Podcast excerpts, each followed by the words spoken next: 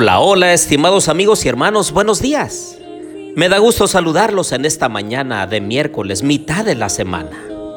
Y el tercer versículo que nos debemos aprender, que los invito para que nos esforcemos en aprendernos, está en Mateo 24, 36. Pero del día y la hora nadie sabe, ni aun los ángeles de los cielos, sino solo mi Padre. Los invito a orar. Querido Dios y bondadoso Padre, en esta mañana, Señor, aquí estamos un grupo de tus hijos. A través de este podcast, siguiéndote, buscándote con todo nuestro corazón. Concédenos el don de tu Santo Espíritu para serte fieles, obedientes y dispuestos. Lo pedimos en el nombre de Jesús. Amén. Bien, les doy la bienvenida a nuestra serie Un futuro con esperanza. Y en esta mañana el tiempo se acaba. Les habla su amigo y hermano Marcelo Ordóñez desde el puerto de Veracruz, México. En 1945, poco después de la explosión de la primera bomba atómica, varios hombres de ciencia decidieron publicar un periódico dedicado a amonestar al mundo del peligro mortal en que se encuentra. En la portada del periódico colocaron un reloj con sus manecillas señalando casi la medianoche. La bomba original ha sido superada por la bomba del hidrógeno.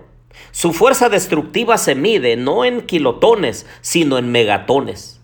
En 1963, Rusia anunció la producción de una bomba de 100 megatones. ¿Y qué decir acerca de las sofisticadas armas de destrucción de nuestros días? Hoy estamos mucho más cerca de la hora de la medianoche que en 1945. El minutero del reloj debe moverse más cerca de las 12. ¿Cuáles son las esperanzas para el futuro? ¿Puede escapar la humanidad de la destrucción? Es tiempo de buscar respuestas, queridos amigos y hermanos. Busquemos la llave del futuro, escudriñando el libro de la revelación divina para ver qué dice con respecto al destino humano.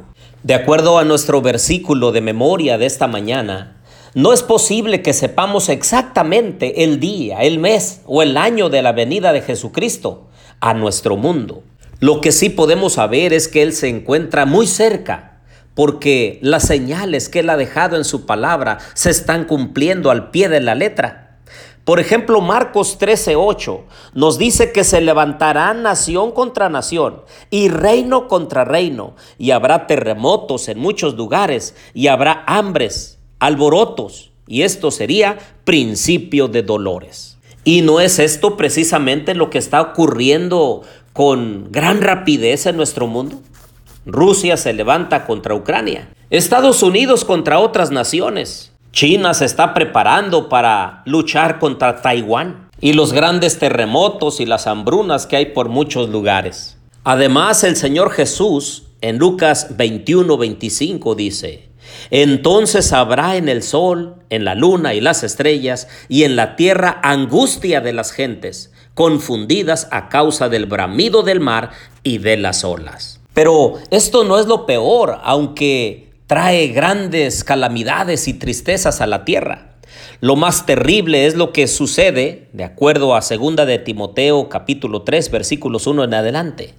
También debes saber esto, que en los postreros días vendrán tiempos peligrosos, porque habrá hombres amadores de sí mismos, avaros, vanagloriosos, soberbios, blasfemos, desobedientes a los padres, ingratos, impíos, sin afecto natural, implacables, calumniadores, intemperantes, crueles, aborrecedores de lo bueno, traidores, impetuosos, infatuados, amadores de los deleites más que de Dios, que tendrán la apariencia de piedad, pero negarán la eficacia de ella. A estos evita. Qué gran conmoción social está habiendo en nuestro mundo, tal y como Jesús lo predijo. Y el apóstol Pablo añadió, Tú pues, hijo mío, esfuérzate en la gracia que es en Cristo Jesús. Lo que has oído de mí ante muchos testigos, esto encarga a hombres fieles que sean idóneos para enseñar también a otros. Tú pues sufre penalidades como buen soldado de Jesucristo. Ninguno que milita se enreda en los negocios de la vida, a fin de agradar a aquel que lo tomó por soldado. Y también el que lucha como atleta no es coronado si no lucha legítimamente. El labrador para participar de los frutos debe trabajar primero. Considera lo que digo y el Señor te dé entendimiento en todo. Así que el Señor nos está invitando a participar de su mensaje santo. De hecho, Mateo 24, 14 dice, y será predicado este Evangelio del reino en todo el mundo para testimonio a todas las naciones y entonces vendrá el fin. Así es, queridos amigos y hermanos, necesitamos predicar el Evangelio. La gente necesita conocer del amor de Dios. La gente necesita saber que en Cristo Jesús hay perdón, que el Señor los quiere rescatar del lodo cenagoso del pecado, que es necesario acudir a Jesús en busca de perdón y entonces el Señor obrará una transformación de vida para bien. Pero si no quieren escuchar la voz de Dios, si no quieren obedecer, entonces lo único que les queda es el juicio divino en el tiempo del fin.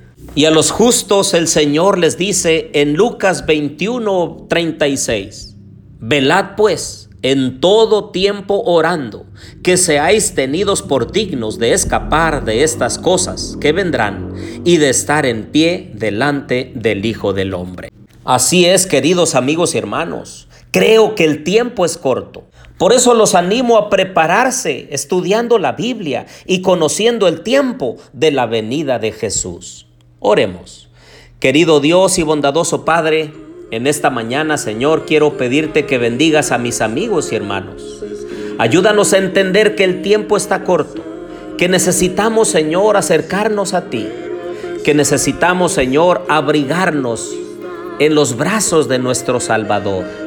Ayúdanos a predicar el Evangelio a través de nuestro testimonio, ayudando a que este Evangelio sea difundido a través de muchas formas para que muchas personas conozcan del amor de Dios, se acerquen a ti, te pidan perdón y tú les perdones.